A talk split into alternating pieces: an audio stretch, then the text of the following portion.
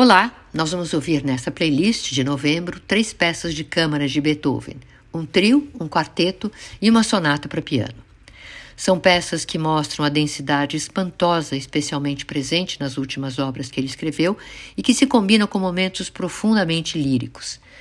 Começamos com o trio escrito em 1811, o trio Opus 97, chamado Arquiduque, porque foi dedicado ao Arquiduque Rodolfo, príncipe imperial da Áustria, grande amigo de Beethoven.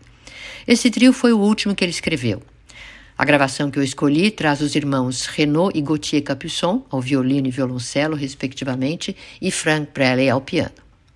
O quarteto Op 130, número 13, em si bemol maior, foi composto em 1826 e publicado no ano seguinte.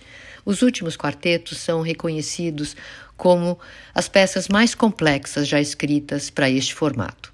Para o movimento final, Beethoven escreveu a Grande Fuga, mas seu editor a considerou tecnicamente extenuante para os intérpretes e difícil e estranha também para os ouvintes daquela época. Beethoven então escreveu um outro final para o Quarteto 130 e publicou a Grande Fuga separadamente, como Opus 133. A gravação que eu escolhi com o quarteto Emerson traz o finale alegro, mais curto e mais alegre também, e a Grande Fuga. Para encerrar, a sonata número 30, opus 109, em Mi maior, com András Schiff, um dos mais completos intérpretes de Beethoven da atualidade. Um grande abraço a todos vocês e até a próxima.